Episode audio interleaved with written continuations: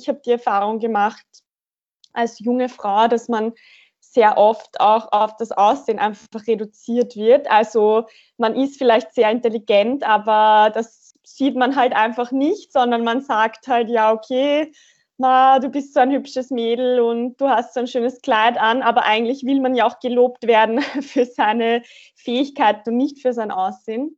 Das ist die Stimme von Anja Wolter. Anja ist die nächste Frau in meinem Podcast, die in die IT-Quer eingestiegen ist. Sie hat ein wirtschaftliches Studium abgeschlossen und sich nach mehreren Positionen im Event Marketing als Account Managerin dazu entschieden, ein Web Development Bootcamp zu absolvieren. Im Gespräch mit mir reflektiert sie ihren familiären Hintergrund. Sie erzählt, wie sie aufgewachsen ist, welche Rollenklischees sie geprägt haben und warum sie sich schlussendlich entschlossen hat, doch noch eine Weiterbildung im Web Development zu beginnen. Wenn euch die Folge mit Anja gefällt, dann teilt sie sehr gerne mit jemandem, den sie gefallen könnte. Und jetzt viel Spaß mit Tech She Likes Folge 25. Wer hat dich auf die Idee gebracht, ein Web Development Bootcamp zu starten? Eigentlich war das ich selbst, muss ich sagen. Mm, ich habe tatsächlich, also ich bin jetzt 28 Jahre und ich habe vor 15 Jahren mal schon selbst ein bisschen so reingeschnuppert und mir selbst Programmieren beigebracht. Und ich fand das damals total faszinierend. Und ja, dann kam die Pandemie letztes Jahr und ich war in meinem Angestelltenjob und ich habe mir dann wirklich überlegt, okay, was hat mir früher Spaß gemacht und was könnte ich denn noch mal ausprobieren? Und ich habe einfach gewusst, okay, ich will einfach noch mal in dieses Programmieren reinschnuppern. Und ja, so habe ich das dann eigentlich ziemlich schnell beschlossen, dass ich so ein Web Development Bootcamp machen werde, weil für mich war klar, dass ich jetzt nicht noch mal irgendwie drei Jahre an die Uni oder FH gehe, und ja, dann habe ich das einfach gemacht, sozusagen. Wie kam es dazu, dass dir da damals selbst Programmieren beigebracht? Das ist eine sehr gute Frage. Also warum ich das damals gemacht habe, weiß ich tatsächlich nicht mehr. Also es ist schon so lange her. Ich kann mich nicht erinnern. Ich glaube, ich bin damals über irgendwelche Blogs und Foren, ja, das war ja früher ganz aktuell, darüber gestolpert und habe gesehen, dass das andere machen und ich fand das einfach sehr faszinierend. Und dann habe ich mir damals gedacht, okay, ich will das auch können und habe mir das dann selbst beigebracht. Wie bist du dann auch von diesem Weg abgekommen? Also warum hast du das nicht ah, weiterverfolgt? Also es war so, dass einfach auch von meinen Eltern aus das nie irgendwie ein Thema war, dass ich in die IT-Branche gehe und ich war dann in einer HBLA für Wirtschaft und auch mein Vater zum Beispiel war an der Wirtschaftsuni. Also für mich war einfach ganz klar aus meiner engen Umgebung her, dass ich auch diesen Weg einschlagen werde. Und das war gar kein Thema und das wurde auch damals jetzt auch einfach nicht gefördert. Ja. Also sei es von der Schule aus oder einfach von der näheren Umgebung. Warum war das für deine Eltern damals keine Option? Also ich glaube einerseits wussten das meine Eltern tatsächlich gar nicht. Also ich weiß noch, ich bin früher mal von der Schule heimgekommen und habe mich dann vor den PC gesetzt und bis Mitternacht oder solange ich halt aufbleiben durfte, da programmiert. Aber ich, ich weiß gar nicht, ob sie verstanden haben, was ich da eigentlich genau mache oder ob wir da so oft darüber konkret gesprochen haben. Also ich glaube, einerseits wussten sie gar nicht, dass das so eine Leidenschaft von mir war. Und andererseits, ja, war das früher auch einfach, glaube ich, kein Thema, ja, dass man als Frau jetzt diesen Weg in die IT-Branche einschlägt. Was sagen jetzt deine Eltern heute zu der Wahl und auch zu dieser Entscheidung, jetzt auch dieses Web Development Bootcamp zu machen? Ja, also sie finden es eigentlich extrem mutig. Sie finden es auch wirklich eine gute Wahl. Also ich habe überhaupt keine Kritik bekommen, sei das jetzt von Eltern oder Freunden oder anderen Verwandten. Ich glaube, es wird auch immer besser mit der Auffassung, dass man einfach merkt, okay, die Welt wird einfach immer digitaler. Gerade auch durch die Pandemie haben sich viele Unternehmen zwangsdigitalisieren müssen. Und so muss ich sagen, dass das eigentlich jetzt auch sehr viele Leute meiner Umgebung sehr cool einfach finden, dass ich das einfach gemacht habe. Gab es da auch bei deinen Eltern so konkrete Vorstellungen oder eben auch konkrete Disziplinen, die sie dir nahegelegt haben? Mm, ja, ich, ich muss lachen, weil es gab es tatsächlich. Also es war nie jetzt so dieser eine konkrete Beruf, wie du musst jetzt Arzt werden, aber mein Vater wollte einfach am liebsten, dass ich irgendwo Managerin bin und ganz viel Geld verdiene. Also das war ihm immer das Wichtigste. Und meine Mama, ich glaube, die hätte am liebsten, wenn ich bei Austrian Airlines oder so arbeite, damit sie dann auch gratis Flüge bekommt. Also es war eher so, ja, bitte geh lieber in einen sicheren Angestelltenjob und in ein großes Unternehmen. Mein Papa hatte zwar jetzt nicht den Wunsch, aber ich sage immer so, er wollte, dass ich und meine Schwester Friseurin und Verkäuferin im Supermarkt werden, damit ihm dann regelmäßig die Haare geschnitten werden und damit er dann zu Weihnachten seine Fleischplatte bekommt. Also für mich war das ein Antrieb, da eben das Gegenteil zu beweisen. Wie war das bei dir? Das ist ein sehr interessanter Punkt, ja. Also ich habe tatsächlich darüber auch schon mal nachgedacht. Es war bei mir nicht der Antrieb, dass ich genau das Gegenteil machen will, sondern bei mir war eigentlich der Antrieb, dass ich so eine Vorbildwirkung für andere Frauen haben wollte. Also mir war irgendwie klar, okay, ich will dann diejenige sein, die in der Tech-Branche ist und die das dann auch irgendwie auf LinkedIn schreiben kann, dass das andere Frauen sehen in meinem Netzwerk. Also das war tatsächlich für mich eher der Antrieb, als dass ich jetzt meinen Eltern zeigen will, ich gehe jetzt in eine ganz andere Richtung oder so. Warum ist es dir so wichtig, ein Vorbild zu sein? Also mir ist es auf jeden Fall wichtig, weil ich auch glaube, dass ich jetzt nicht unbedingt so diese Vorbilder in meinem Leben hatte, was sicher auch generationenbedingt ist. Ja. Ich will einfach für die nächste Generation ein Vorbild sein, weil mir ganz wichtig ist, dass Frauen alles machen können, was sie wollen. Und es ist egal, ob wir Frauen sind oder egal, ob man irgendeine andere Minderheit ist. Mir ist es einfach wichtig, ein Vorbild zu sein, weil ich glaube, dass das für andere sehr inspirierend sein kann und vielleicht auch sogar der Tropfen sein kann, der das Fass dann zum Überlaufen bringt, dass sich eine Person auch für diese Richtung entscheidet. Und das, das hat mir persönlich immer gefehlt und deswegen will ich jetzt vielleicht diese Person für andere sein, die ich nie hatte. Wie soll diese Person sein, die du nie hattest und die für dich eine Vorbildwirkung haben könnte? Ein Motivator sein, ja, und mir einfach sagen, dass ich stark bin, dass ich meinen Weg gehen soll, dass ich nicht auf andere hören soll und auch einfach, ja, mir, mir zeigt, dass ich eine Stimme habe und dass jeder Mensch auf der Welt eine Stimme hat und einen Einfluss haben kann auf andere Leben. Und das wäre mir ganz wichtig. Also ich bin, ich bin vor allem sehr motiviert und inspiriert durch, durch Worte. Das wäre wär so, wie ich mir das vorstellen würde, ja. Wie hast du dir das damals selbst beigebracht? Welche Lernressourcen hast du da verwendet? Ich weiß, dass ich damals eben viel in Foren unterwegs war und die Lernressourcen, die ich eigentlich dann verwendet habe, war tatsächlich dieses Learning by Doing. Also ich habe einfach geschaut, wie machen das andere. Und ich bin dann irgendwann drauf gekommen, dass man auf eine Website klicken kann und sich eben den, den Quelltext sozusagen anschauen kann. Ich glaube, heute heißt das ja untersuchen, wenn man auf die Website klickt. Aber damals war das, glaube ich, noch Quelltext oder so und habe dann eben diese Codes halt gesehen. Und ich habe mir das dann angesehen und habe dann einfach selbst durch das Lesen dieses Codes versucht zu verstehen, okay, was bedeutet jetzt dieser Ausschnitt und was bedeutet der andere Ausschnitt. Und so habe ich dann das quasi kopiert und auf meine Websites übertragen und konnte dann natürlich eben die Schriftart oder die Farben oder sowas ändern, weil ich einfach selbst verstanden habe, okay, was bedeutet jetzt was in diesem Codeausschnitt. Welches Thema haben deine Webseiten behandelt, die du da programmiert hast? Es war eigentlich weder über mich noch bestimmte Themengebiete. Es war eigentlich so, dass ich auf meinen Websites auch so, ich nenne es jetzt mal Goodies gemacht habe für andere Leute, obwohl wahrscheinlich eh nie eine einzige Person draufgeschaut hat. Aber ich habe dann immer in, früher gab es Yask Paint Shop Pro, das ist halt jetzt wahrscheinlich wie Photoshop. Und ich habe da immer so GIFs programmiert und so schöne Bilder gemacht und das dann quasi so als Produkt zur Verfügung gestellt, damit andere sich das da jetzt runterladen können. Obwohl es, wie gesagt, wahrscheinlich eh nie irgendwer gemacht hat, aber es hat mir einfach total Spaß gemacht.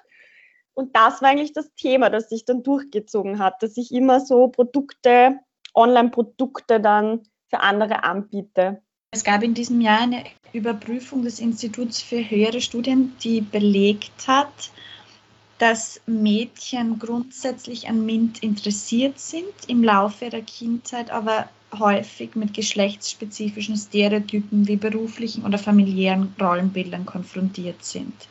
Mhm. Mit welchen Rollenbildern bist du aufgewachsen? Bin vor allem mit sehr klassischen Rollenbildern aufgewachsen, würde ich sagen. Also es war zwar so, dass meine Mutter wirklich immer Vollzeit gearbeitet hat, also das muss man schon sagen. Das war auch tatsächlich ein Vorbild für mich. Aber es war dennoch so, dass die Frau einfach den Haushalt geführt hat, ähm, die ganze Zeit gekocht hat, geputzt hat und dass der Mann, also sprich mein Vater, dann irgendwo noch die Übermacht in der Familie hatte. Ja. Und selbst wenn die Frau, also in meinem Fall meine Mutter, auch einen Vollzeitjob hatte, dann war das irgendwie immer so, ja, okay, aber der Vater hat trotzdem eine höhere Position und deswegen ist er halt wichtiger als die Frau. So war das bei mir und auch wenn ich jetzt an den Rest meiner Familie denke, ähm, war das auch sehr ähnlich so. Ich habe das sehr ähnlich erlebt wie du, auch mit diesem Vater als Leitfigur und dieser mächtige Person, die das letzte Wort hat. Ich habe das in meiner Familie beobachtet, wenn ich jetzt verglichen habe, die Mädels und die Burschen. Aus den Mädels ist jetzt rück rückblickend betrachtet mehr geworden als, als den Burschen. Also die Mädels haben es dann irgendwie geschafft, auch eine höhere Bildungslaufbahn einzuschlagen, als es ihre Eltern gemacht haben, auch wenn es Widerstände gegeben hat. Aber die Burschen, sie eigentlich im Prinzip eins zu eins das gemacht, was ihre Eltern auch gemacht haben. Und die haben mhm. sie dann mhm. durchgesetzt. Woran liegt es jetzt deiner Meinung nach, dass Mädchen da einfach strebhafter sind, was diese Bildungslaufbahn betrifft. Also man weiß es ja aus der Forschung, dass die Zahlen von Frauen, wenn die ihr Studium beginnen, dass die Abschlussrate von Frauen viel höher ist, als es auch bei Männern ist. Ja, das ist wirklich ein sehr spannender Punkt. Also ich war wirklich immer extrem ehrgeizig und ich war auch immer die Beste meiner Klasse und war auch wirklich immer in guten Uni-Programmen. Ja, jetzt wo du so die Frage stellst, wahrscheinlich ist es dann doch irgendwo unterbewusst diese Drang, ja, ich will jetzt vielleicht den anderen beweisen, dass ich das halt kann, obwohl ich eine Frau bin und obwohl man vor allem, also ich habe die Erfahrung gemacht als junge Frau, dass man sehr oft auch auf das Aussehen einfach reduziert wird. Also man ist vielleicht sehr intelligent, aber das sieht man halt einfach nicht, sondern man sagt halt, ja, okay, Ma, du bist so ein hübsches Mädel und du hast so ein schönes Kleid an, aber eigentlich will man ja auch gelobt werden für seine Fähigkeit und nicht für sein Aussehen. Und ja, ich glaube, dass das tatsächlich ein bisschen dieses, ich beweise dir das jetzt, dass ich das besser kann, als du denkst, dass ich das kann, ist.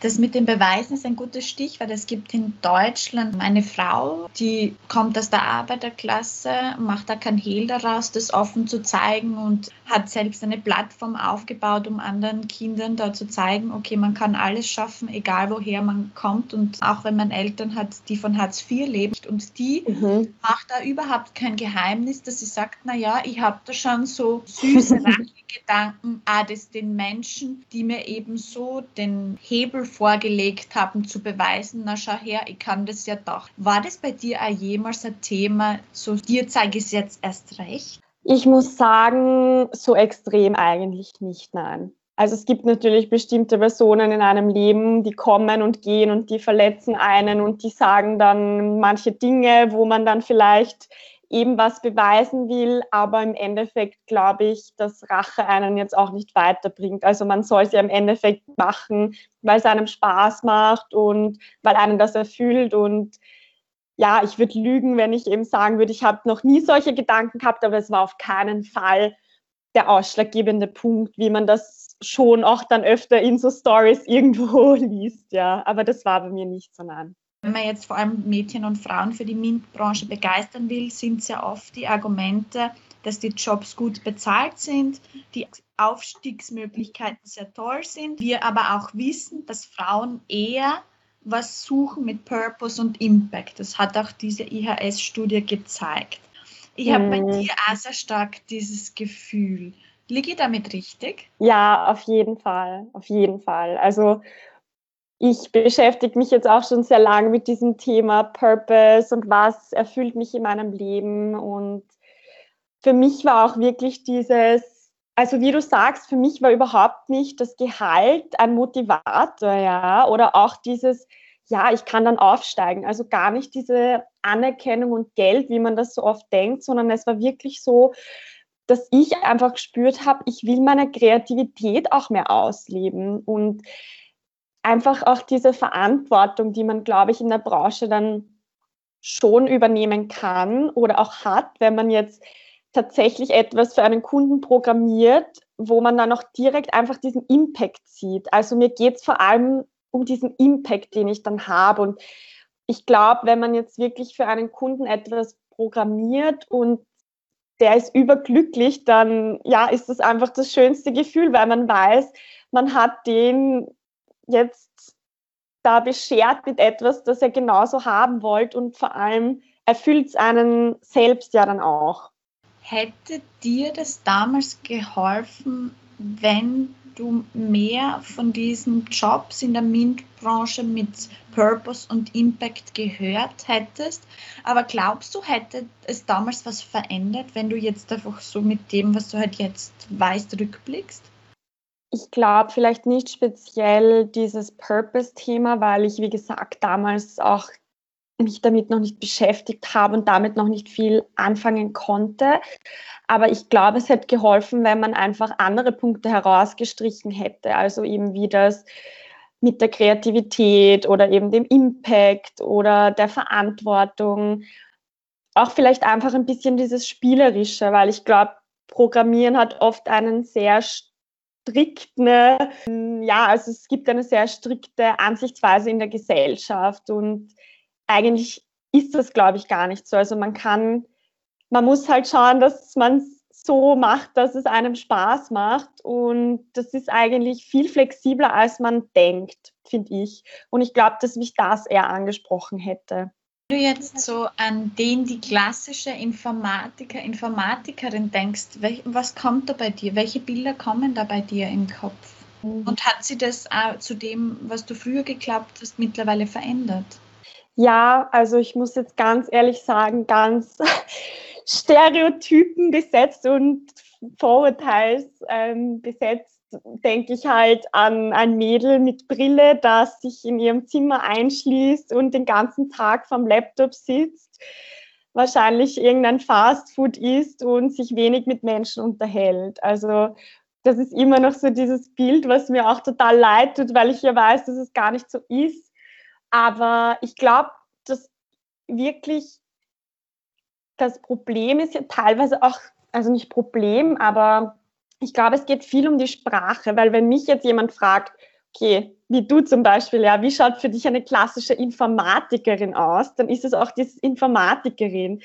Heutzutage gibt es ja diese schönen, coolen englischen Begriffe, eben Web Developer oder Engineer oder so, ja. Und da kommt gleich ein ganz anderes Bild auf. Und das ist total spannend eigentlich, dass die Sprache da so einen großen Unterschied macht bei mir. Ist für dich auch Unabhängigkeit ein Thema, jetzt auch besonders finanzielle Unabhängigkeit ein Thema? Extrem. Also mir ist es ganz wichtig. Ähm, ich kenne es, wie gesagt, von den Generationen, von der Generation meiner Eltern. Ich sehe es immer noch bei Freunden im Freundeskreis, die extrem intelligente Frauen sind, extrem viel Potenzial in sich tragen, aber dann teilweise abhängig von ihrem Partner sind. Und das ist einfach was, was für mich auf keinen Fall geht. Und das ist sicher auch ein großer Antrieb für mich. Was können denn auch Männer dazu beitragen, Ja, also jetzt mal ganz plump gesagt, ich glaube, Männer müssen oder ein Mann muss sein Ego zurückschrauben, ja. Und ich glaube, für Männer äh, ist es oft noch viel schwieriger, weil Männer, die dürfen ja keine Emotionen zeigen und die dürfen nicht schwach sein und die müssen immer stark sein und die müssen immer die Frau beschützen. Und ich glaube, dass das vielen Männern auch gefällt und sicher auch vielen Frauen, ja. Und es ist auch in Ordnung, aber ich glaube, Männer müssen einfach ihr Ego ein bisschen zurückstecken und auch sehen, dass Frauen genauso stark sind und dass Frauen nicht immer beschützt werden müssen, dass Frauen sich auch selbst beschützen können. Und gerade was eben das Thema Karriere und so betrifft, mm, dass Männer Frauen auch wirklich dazu motivieren und unterstützen und nicht versuchen, ob das jetzt bewusst ist, ja, oder un unbewusst, aber nicht versuchen, die Frau wieder in diese klassische Rolle der Frau zu drängen, von der sie ja so gerne weg will.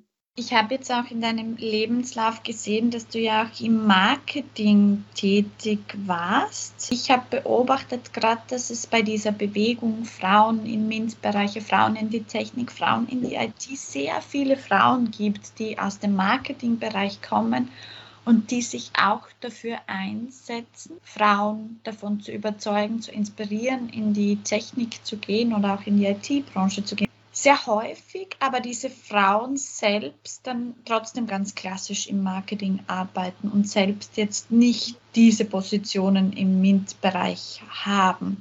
Woran liegt das?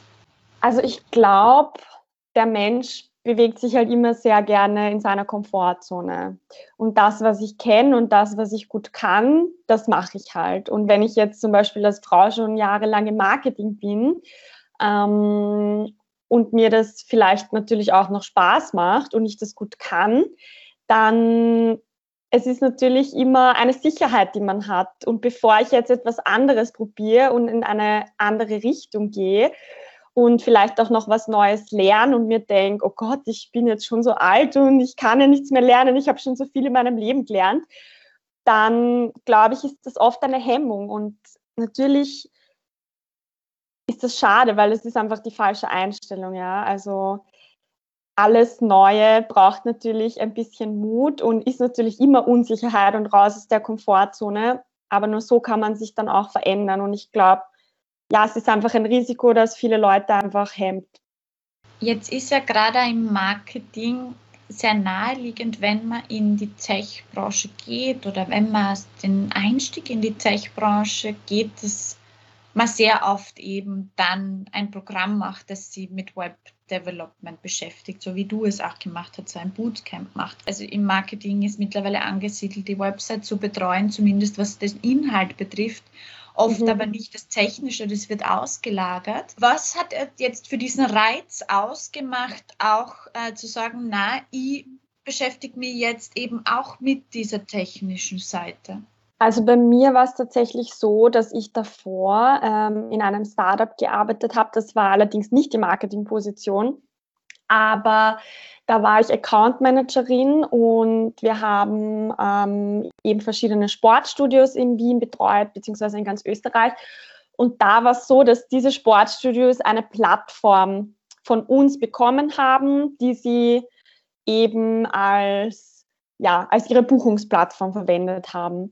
Und ich war dann in der Position des Product Owners dieses Partner-Frontends. Also sprich, ich war diejenige, die eben gesagt hat, okay, ich würde mir jetzt gern wünschen, dass es für unsere Partner die und die Funktion im Buchungssystem gibt. Und das war dann eigentlich schon eine Motivation, dass ich eben mir dieses Programmieren nochmal genau anschaue, weil ich habe halt nie verstanden, wie lange braucht das jetzt wirklich, wenn ich dieses Feature habe? Warum sagen die Developer jetzt zu mir, dieses Feature ist total unnötig? Also ich habe einfach so nicht verstanden, warum manche Dinge nicht gehen und manche dann doch besser gehen. Und ich glaube, das war auch ein großer Anreiz, dass man einfach das Gegenüber mal besser versteht. Und ich glaube, das ist total wichtig, weil ich glaube, gerade da geht oft viel Ver äh, Information verloren oder ist viel Misskommunikation auch dabei einfach. Also du hast es jetzt schon selbst gesagt, bei dir war so der Job das Ausschlaggebende und auch das Gegenüber zu verstehen, die Leute zu verstehen, mit denen ich da zusammenarbeite. Wie mhm. lebst du jetzt diese Technikliebe auch im Privaten? Also wie schaut da jetzt dein Schreibtisch aus? An welchen Gadgets und Tools und Technologie bedienst du dich da? Ist es privat bei dir auch ein Thema oder bezieht sich das eigentlich hauptsächlich auf den Beruf? Mm, bei mir bezieht sich eigentlich hauptsächlich auf den Beruf. Also ich bin jetzt nicht der ganz arge Tech-Geek. Also natürlich habe ich mein, mein Handy, mein Smartphone und mein, mein MacBook. Aber das war es auch eigentlich schon. Also ich bin da wirklich nicht so im Privaten, dass ich da extrem viele verschiedene Tools ausprobiere. Würdest du technologische Produkte verwenden, jetzt auch im Alltag, wo du sagst, okay, die helfen mir, aber was müsste da passieren, dass du die verwendest? Müsstest du da jemanden sehen, der das auch verwendet? Ja, gute Frage. Ich glaube, ich muss vor allem jemanden sehen, der das verwendet. Weil natürlich, so wie Menschen sind, ja, ich bin jetzt da in meinem Heim und es funktioniert auch alles gut und wieso soll ich das jetzt irgendwie ändern? Was natürlich total schade ist, weil es extrem viele Innovationen gibt. Aber ich glaube, gerade eben bei technischen Innovationen brauchst du jemanden, der dir das zeigt. Also wir kennen das alle mit der super langen Gebrauchsanweisung und ja, die ist schön und gut und dann kann ich mir das durchlesen, aber ich bin noch ein sehr visueller Mensch und wenn ich da jetzt ein Video zum Beispiel habe von einer Person, die das ganz klar erklärt und mir herzeigt, dann wäre das auf jeden Fall ein großer Vorteil, ja. Würdest du dann auch einen Teil deines Geldes ausgeben dafür, um dir Dinge zu erleichtern durch Technologie? Ja, auf jeden Fall. Also für mich ist Zeit eigentlich immer das Wichtigste in meinem Leben und wenn es da einen Device gibt, der mir das erleichtern kann oder mir sozusagen mehr Zeit schafft, weil er mir die, die Arbeit abnimmt, dann ist das natürlich ist es natürlich super, ja. Dich hat es sehr interessiert, okay, was steckt dahinter? Wie kann ich auch mit den Menschen, mit denen ich zusammenarbeite, äh, kommunizieren? Wie kann ich das auch verstehen, was die mir da erklären? Alle diese Initiativen in Richtung Frau, in die Technik, Frauen in den MINT-Bereich. Wie stehst du dem gegenüber? Also auch wenn du jetzt dein Umfeld betrachtest, ist es was, was Sinn macht und ist es was, was man wirklich machen muss? Warum sollte man halt auch die Frauen da überzeugen davon, eben in diesen Bereich zu gehen? Ja, spannende Frage. Also ich glaube, einerseits hat sowas immer was Gutes natürlich. Ich glaube, dass man einfach das Bewusstsein schafft, ja, also dass Frauen auch in die Technik gehen können.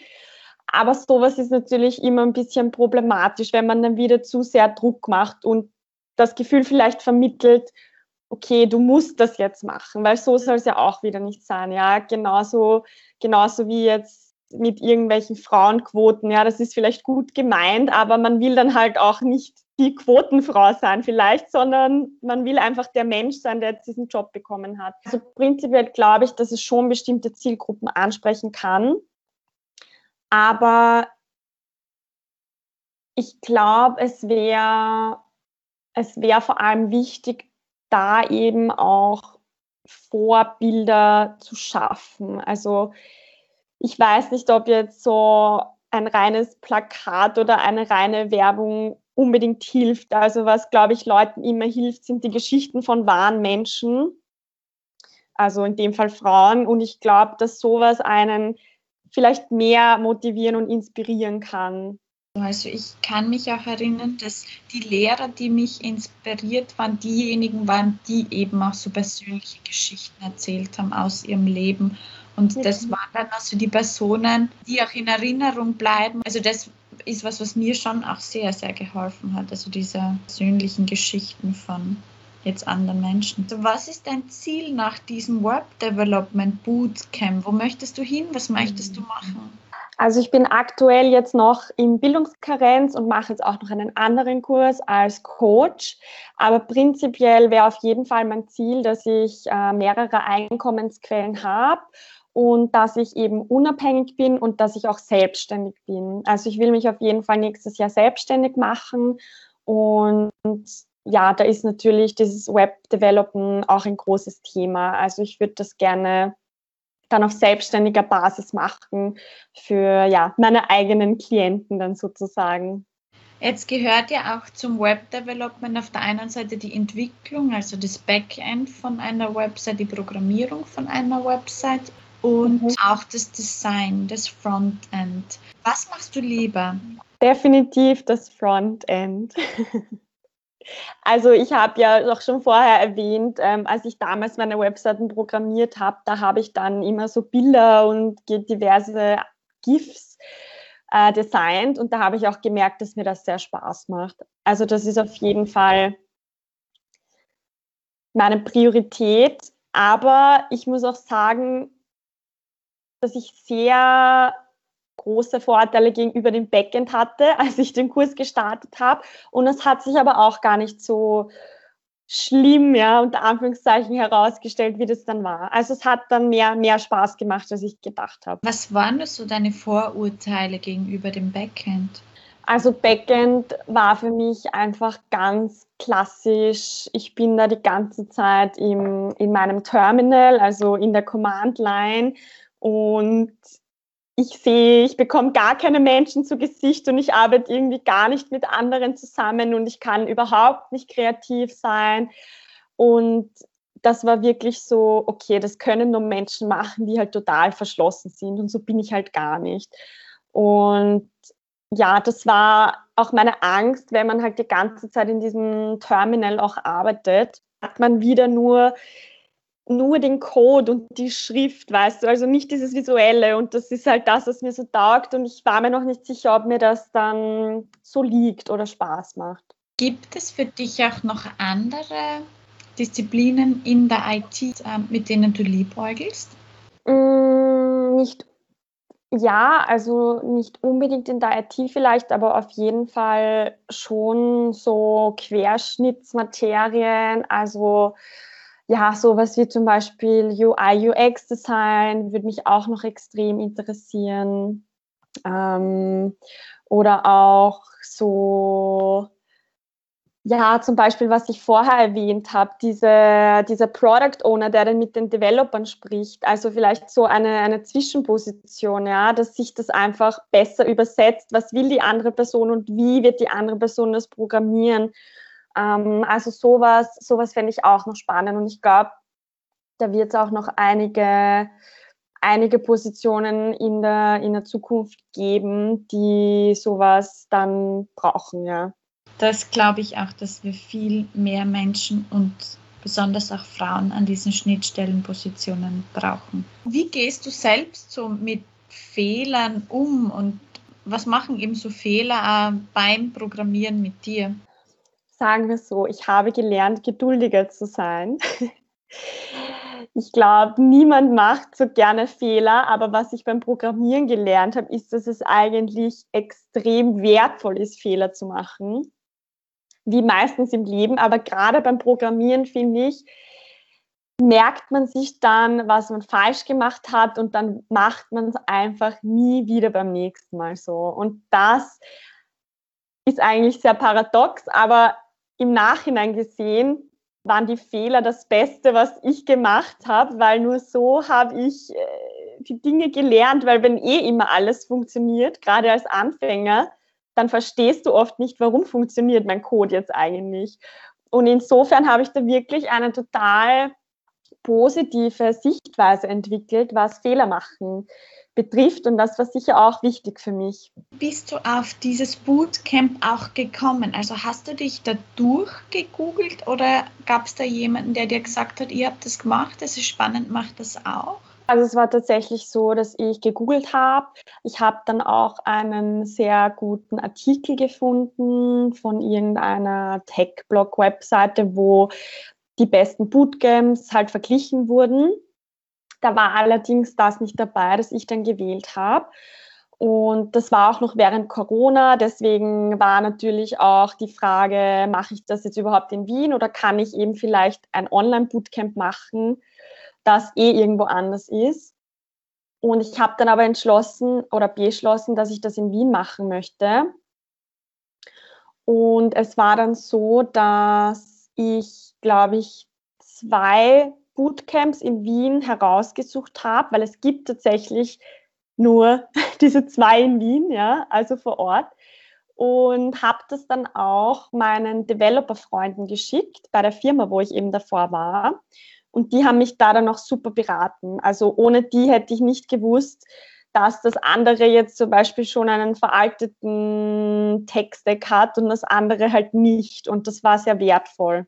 Was waren da sonst auch noch so die Kriterien, außer die Örtlichkeit, sich für dieses Bootcamp, also ich glaube, ich weiß nicht, ob wir es nennen dürfen, ich glaube, wir dürfen es auch nennen, oder Uplevel? Ich glaube schon, ja, genau, Uplevel, ja. Zu entscheiden. Ich fand einfach die Website total cool. Ich glaube, das ist sehr wichtig, wenn man selbst programmieren lernen will, dass die Website vom Anbieter einfach top sein muss, ja, das ist das wichtigste Kriterium. Ja, ich habe einfach schon gespürt, dass die Lehrer total sympathisch wirken und auch eine Expertise in dem Feld haben. Und ja, es ist spannend, dass du das jetzt fragst, weil es gab dann auf der Website die Möglichkeit, eben einen Call zu buchen. Und da war eben eine Frau, also das ist eben auch eine vom Team, ja, die die war diejenige, die da quasi aufgepoppt ist im Chatfenster, die auch total sympathisch war. Und mit der habe ich dann diesen Call vereinbart, wie halt so ein, ein Kennenlerngespräch. Das war einfach total angenehm. Also die Atmosphäre war einfach wirklich sehr freundlich und alle auch sehr jung und total verständnisvoll. Und ich glaube, es war tatsächlich auch wichtiger Grund, dass da eine Frau auf der Homepage war und auch eine Frau, mit der ich dann tatsächlich gesprochen habe. Ja. Also vielleicht hätte es mich mehr gehemmt, wenn dann überall nur Männer als Lehrer gewesen wären und das war in dem Fall nicht so. Und das fand ich auch sehr gut, dass das Team auch divers ist. Und dass du aber dafür bezahlen musstest, das war für dich auch kein Hindernis, oder? Naja, es ist natürlich schon teuer und das muss man sich natürlich gut überlegen. Aber wenn man denkt, was einfach der Output ist, den man dann bekommt, dann glaube ich, ist es auch legitim. Und wenn du es vergleichst mit anderen Kursen, das ist halt einfach das Preisniveau von diesen Bootcamps. Es ist natürlich nicht billig, aber im Verhältnis gesehen sehr, ja, sehr legitim. Aber es ist halt wieder dieser Zeitaspekt, ja. Also natürlich kann ich ein drei Jahre Studium anfangen, das halt dann vielleicht komplett vom Staat finanziert wird oder ein bisschen was kostet. Oder ich zahle halt lieber mehr, aber dafür habe ich in drei Monaten wirklich ein fundiertes Basiswissen und bei mir war einfach die Zeit das Ausschlaggebende. Hättest du es auch lieber in der Muttersprache gemacht, auf Deutsch, oder war das, war das was du gar nicht berücksichtigt hast? Mir war das ganz egal, muss ich sagen. Aber ich habe auch schon, ein, ich war in einer englischsprachigen, also zweisprachigen Schule. Ich habe einen englischsprachigen Master gemacht. Ich lese auch alles auf Englisch. Also ich glaube, mir ist es teilweise sogar lieber, wenn ich Kurse auf Englisch mache. Also für mich war das überhaupt kein, kein Thema. Meine Vermutung ist, dass das vielleicht manchmal durchaus jetzt im deutschsprachigen Raum auch ein Thema sein könnte, eine Hürde sein könnte. Ja, sehe ich natürlich schon so. Ähm, also man kann nicht davon ausgehen, dass jeder im deutschsprachigen Raum Englisch spricht.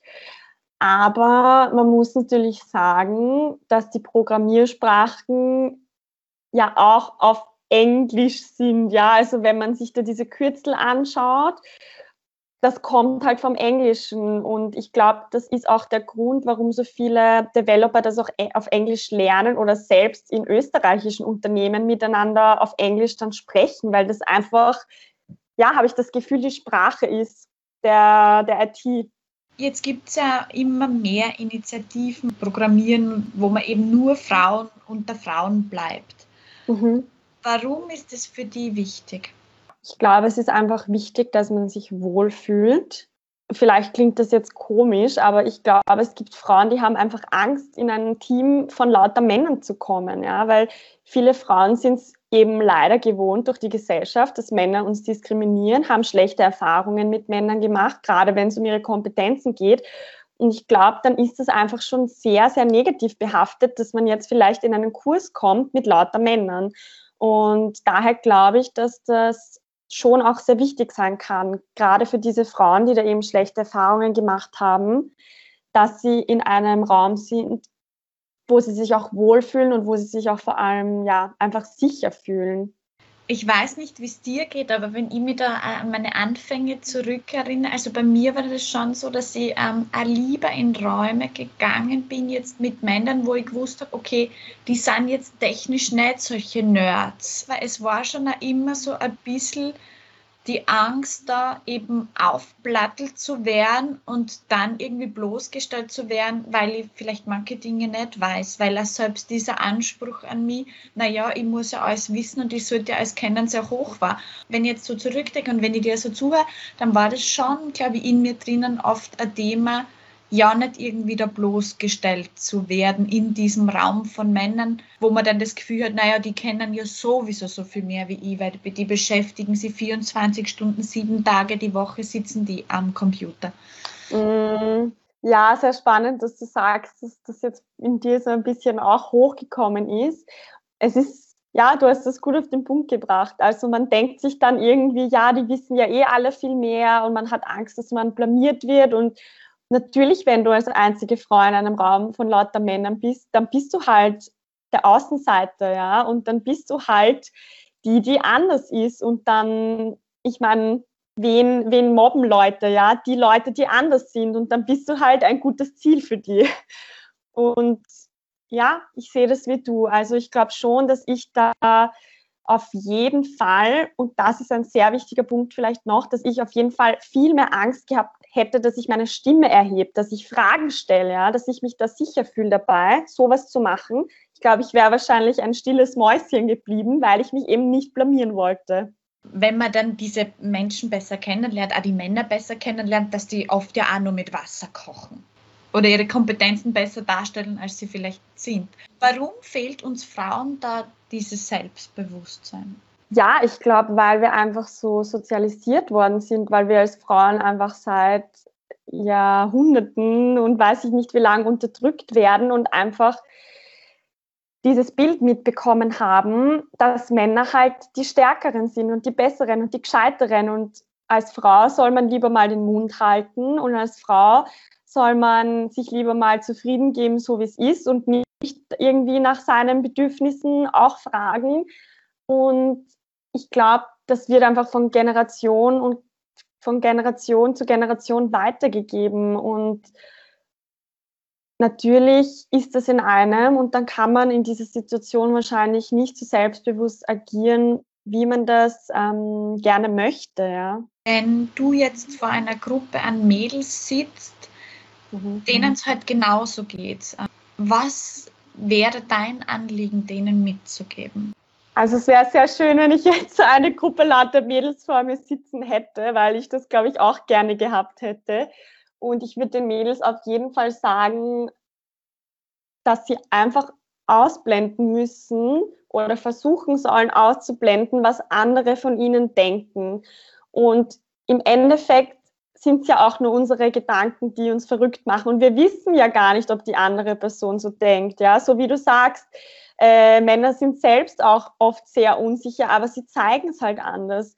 Und ja, ich würde diesen Frauen einfach gerne sagen, dass sie ihren Weg gehen sollen und nicht sich von irgendjemand anderen sagen lassen sollen, wer sie sind oder wer sie sein sollen oder was sie machen sollen und dass sie auf ihre innere Stimme hören sollen und dass es keinen Grund gibt zu denken, dass sie schlechter sind als Männer, weil sie haben alle eine Stimme und die sollen sie erheben.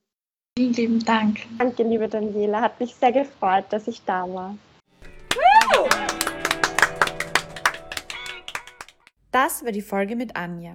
Wenn euch die Folge gefallen hat, dann freue ich mich sehr, wenn ihr Texture Likes abonniert bei Apple Podcast und Spotify und wenn ihr gerade bei Apple auch eine Bewertung da lasst. Für Feedback könnt ihr mich auch erreichen unter Texture Likes bei Instagram, Facebook, bei LinkedIn oder über meine Website www.texturelikes.co.